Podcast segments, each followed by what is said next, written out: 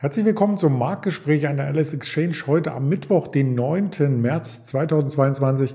Mein Name ist Andreas Bernstein von Traders Media GmbH und wir haben wieder spannende Themen für Sie vorbereitet.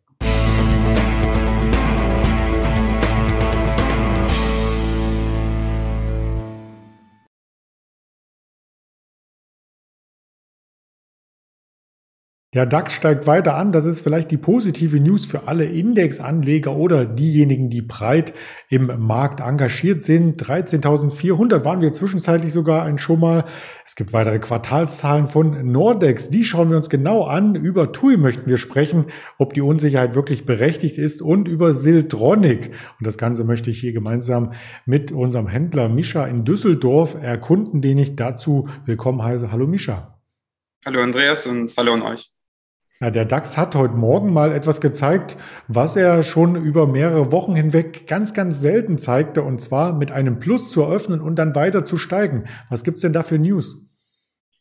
Ja, grundsätzlich ähm, gibt es jetzt nicht die eine News, aber man kann sagen, nach dem Abverkauf der letzten Wochen, wir waren ja zwischenzeitlich bei 16.200 und ab da ist der Index ja bis zu 4.000 Punkte gefallen, gibt es jetzt eine gewisse Gegenbewegung.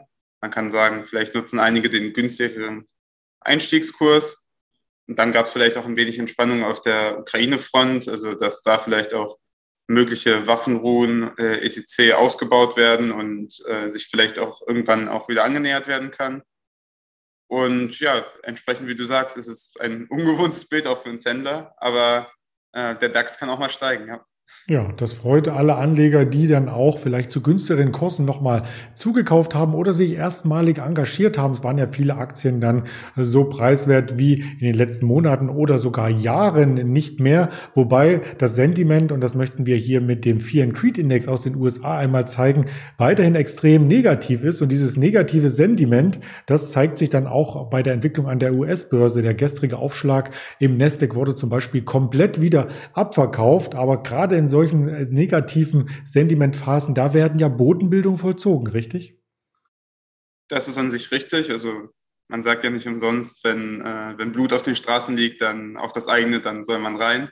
Mhm. Ist natürlich trotzdem eine logischerweise irgendwo berechtigte Sorge. Also neben dem Ukraine-Krieg ist ja weiter die hohe Inflation gerade in Amerika ein Thema, aber auch natürlich in Europa. Und ähm, entsprechend sind vor allem die Zyklika dann gefährdet äh, vielleicht ihre doch äh, anvisierten Ziele nicht erreichen zu können.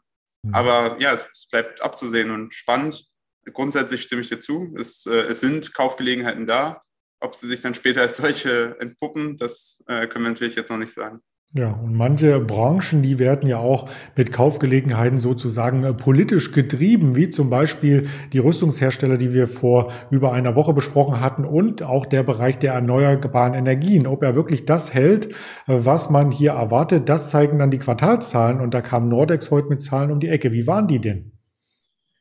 Ich würde sagen, äh, durchmischt. Also an sich kann man ein gutes Umsatzfluss verbuchen. Das ist ja immer gut, dass mehr Aufträge äh, eingehen, dass das Unternehmen wachsen kann, die, ähm, wie, wie man im Text lesen kann, äh, bereits eh schon niedrige Marge wurde ja äh, abermals gesenkt und ist dann ungefähr auf dem Niveau auch geblieben.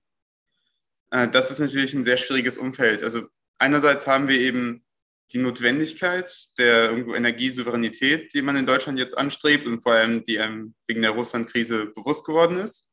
Gleichzeitig hat man aber auch zum Teil ironischerweise die Metalle, die man dafür braucht, gerade aus Russland, äh, wodurch da diesen Engpass gibt. Gestern gab es ja diesen Nickel-Squeeze, äh, dass der Preis da extrem in die Höhe geschossen ist, aber auch Eisenerz, Kupfer, Bauxit, also der Rohstoff für Aluminium, das ist alles sehr wichtig und sehr notwendig, vor allem für Nordex, für die Windräder, aber auch für andere erneuerbare Energien.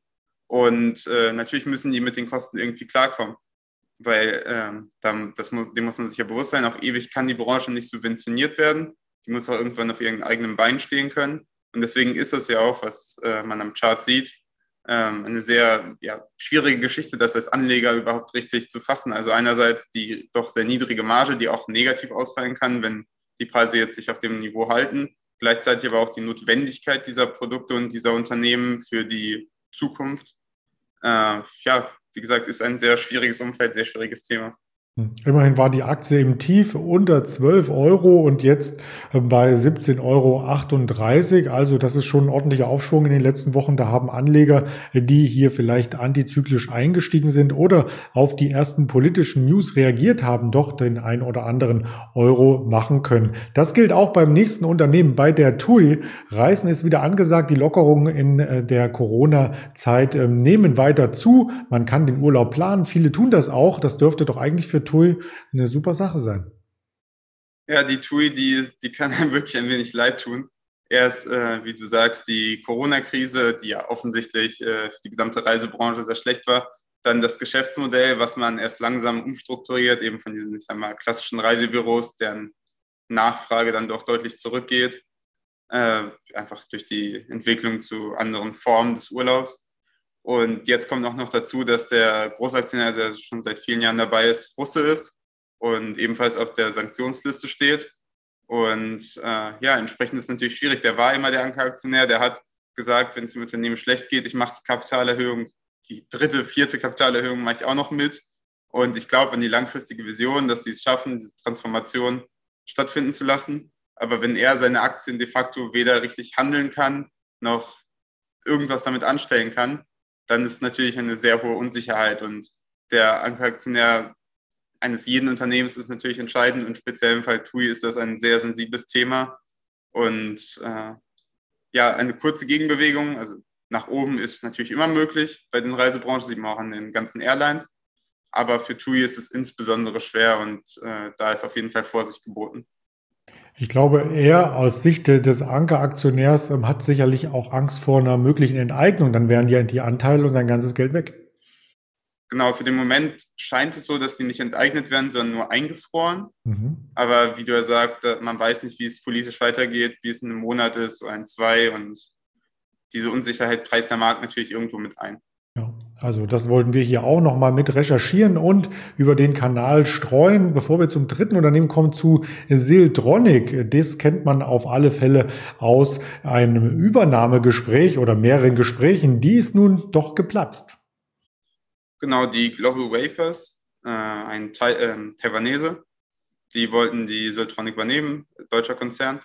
Und da, äh, der Übernahmepreis war, wenn ich mich nicht täusche, bei ungefähr 140 Euro. Das ist aber aufgrund regulatorischer, ich nenne es mal Risiken geplatzt. Also äh, die neue Regierung, die zu dem Moment schon da war, die neue Ampelregierung, äh, wollte dann doch äh, die Souveränität eines deutschen Waferherstellers beibehalten, weil man eben sagt, okay, wir, wir haben sowas nicht und wir wollen uns irgendwie unabhängig machen. Und äh, da passt es uns gerade nicht recht, dass einer der wenigen führenden Waferhersteller dann auch noch übernommen wird. Siltronic hat ja wirklich viele Eingeständnisse gemacht und gesagt, dass sie den Stand auf jeden Fall aufrechterhalten und damit auch die deutsche Wirtschaft stärken. Aber anscheinend hat es da dahingehend nicht funktioniert, äh, wonach die Aktie dann erstmal unabhängig davon abgestraft wurde und dann auch noch zusätzlich gefallen ist mit dem Markt jetzt, was dann insgesamt, ich glaube, über 40 Prozent äh, zwischenzeitlich gekostet hat. Jetzt allerdings, wie du sagst, äh, haben wir ganz gute Zahlen mit einer sehr soliden Marge, die wir auch zu erwarten.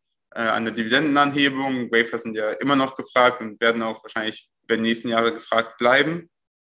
Und entsprechend hat die Aktie zumindest eine kleine Gegenbewegung starten können.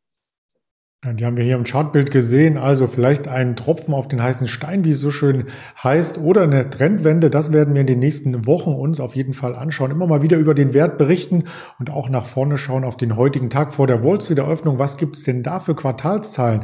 Dafür habe ich auch eine kleine Übersicht mitgebracht. Also äh, Oatly zum Beispiel, das ist ja ein Hersteller für ja, ähm, Milchersatzprodukte. Schmeckt so ähnlich, habe ich neulich auch mal ausprobiert. Und Adidas wird hier auch nochmal Daten und zumindest mit Vertex zusammen für den US-Markt hier preisgeben. Das Ganze gibt's dann zu erleben, zu sehen und zu lesen, nicht nur auf YouTube, sondern auf Twitter, Instagram, auf Facebook. Die Hörvariante dieses Interviews gibt es dann in einer Stunde ungefähr bei dieser Spotify, Apple Podcast und Amazon Music. Ganz lieben Dank für die Marktexpertise, lieber Mischa, und dann wünsche ich dir noch einen erfolgreichen Handelstag. Ja, dir und euch auch. Danke, ciao.